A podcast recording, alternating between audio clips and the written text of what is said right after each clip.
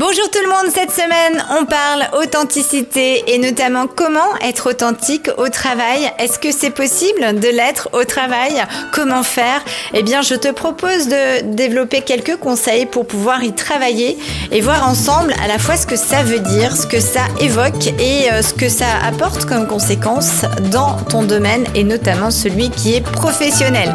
Je t'invite à vite me rejoindre pour en savoir plus. On y va, c'est parti, à tout de suite. Manage ton cœur ou l'art d'oser être au quotidien. Je m'appelle Florence Benez et je te propose lors de cette émission de t'apprendre à manager ton cœur. Être à l'écoute de son cœur dans sa vie, dans ses choix, c'est beau mais est-ce possible? Lors de mes émissions, tu apprendras notamment à manager ton cœur tous les jours via des astuces, via des conseils, via des interviews que je vais faire auprès de gens experts. Alors viens me retrouver chaque semaine pour avoir ton conseil de la semaine et faire en sorte que tu puisses être connecté à qui tu es vraiment et laisser ton cœur être au centre de ta vie pour une expérience plus épanouie. Alors l'authenticité au travail, Kezako, comment faire? Est-ce possible? Que veut dire être authentique? Euh, Que veut dire être spontané? Que veut dire être fidèle à soi-même? Franc Voilà un petit peu toutes les définitions que je t'ai trouvées, puisque l'authenticité, ça veut euh, tout dire et pas grand-chose à la fois, mais l'idée est vraiment d'être aligné entre euh, le ressenti que tu as, les pensées et la façon que tu as d'agir, et d'être pouvoir le plus, d'être le plus transparent possible avec toi-même, c'est-à-dire de pouvoir D'abord, te respecter, respecter tes convictions, respecter les valeurs auxquelles tu crois pour pouvoir être dans, ton authenticité, pardon, pour que tu puisses être euh, eh bien, le plus épanoui possible et notamment dans ta sphère professionnelle. Alors avant toute chose, il y a quelques questions à se poser.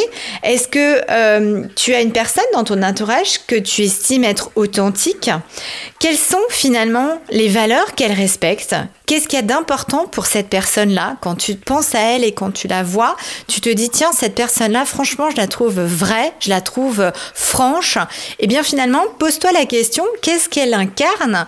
Euh, En quoi elle croit? Quelles sont les valeurs qui sont importantes pour elle et auxquelles elle ne déroge sous aucun prétexte et qui font qu'elle est la personne qu'elle est?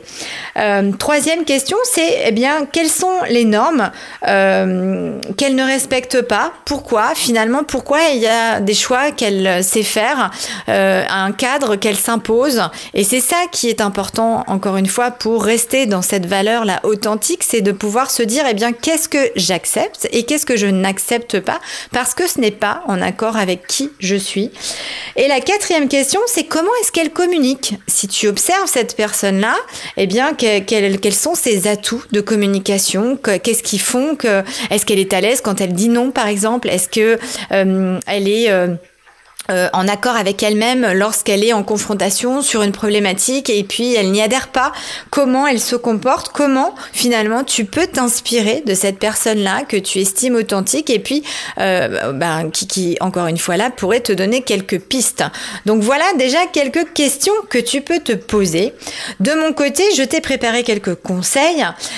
Le premier, eh bien, l'authenticité, c'est pas être soi-même sans avoir aucun contrôle mais c'est finalement la capacité euh, de d'être soi-même, de pouvoir se dévoiler, d'être euh, encore une fois dans le respect de ce que l'on peut ressentir, d'oser l'exprimer et d'oser également se positionner.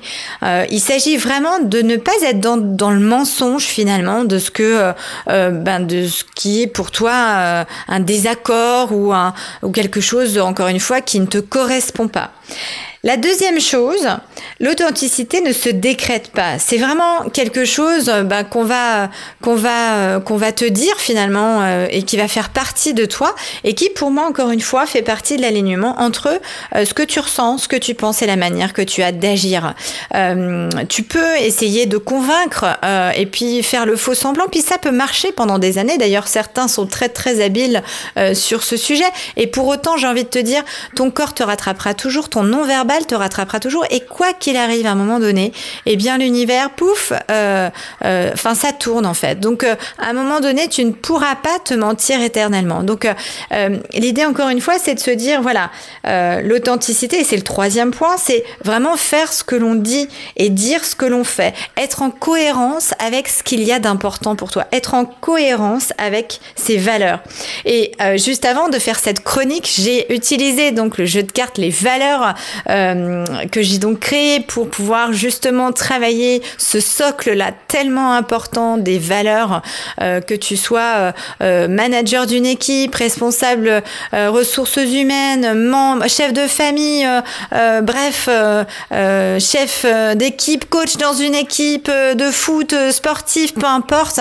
Il faut vraiment pouvoir travailler un petit peu ce travail-là, que ce soit en individuel ou en collectif. Et, et l'authenticité, c'est ça, c'est d'être en accord et faire et surtout dire euh, ce que l'on fait et être en cohérence avec ce qui est d'important pour soi. Et donc juste avant, euh, j'ai utilisé ce jeu de cartes et donc il y a trois euh, et j'ai posé la question tiens c'est quoi l'authenticité? Quelles sont les valeurs qui pour moi en tout cas font que j'ai besoin de, de auxquelles il faut que je me raccroche pour pouvoir parler authenticité? Eh bien c'était amitié, reconnaissance et curiosité.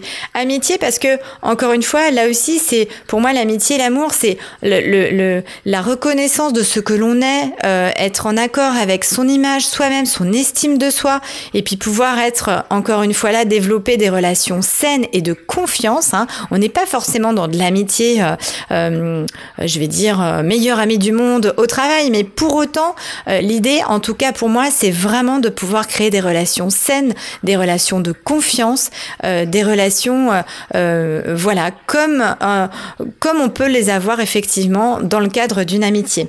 Reconnaissance, c'est bien reconnaissance de qui je suis, reconnaissance des valeurs que j'ai, que je porte, euh, reconnaissance de mon potentiel, de mes talents et, euh, et la conviction que finalement ce que je fais, je le fais avec mon cœur, comme je dis toujours, avec, euh, avec conviction, avec passion. Et c'est important parce que si on me propose de faire quelque chose qui ne me convient pas et qui n'est pas en accord avec ce que je suis, eh bien forcément je sais que là, je dois me positionner. Et la dernière carte, c'était curiosité. Eh ben oui, curiosité, parce que curiosité, c'est l'ouverture d'esprit, c'est, la possibilité, encore une fois là, de pouvoir être à l'écoute aussi de ce qui évolue, tout en étant encore là aussi curiosité et à l'écoute de ce qui se passe à l'intérieur de moi. Et là, j'insiste, c'est-à-dire que, encore une fois, lorsque moi je vais sentir que, oh tiens, là, euh, euh, bah, je ne sais pas, au niveau du ressenti, je, je le ressens pas, il y a quelque chose qui me bloque et, je vais le ressentir dans mon corps, eh bien, j'y vais pas.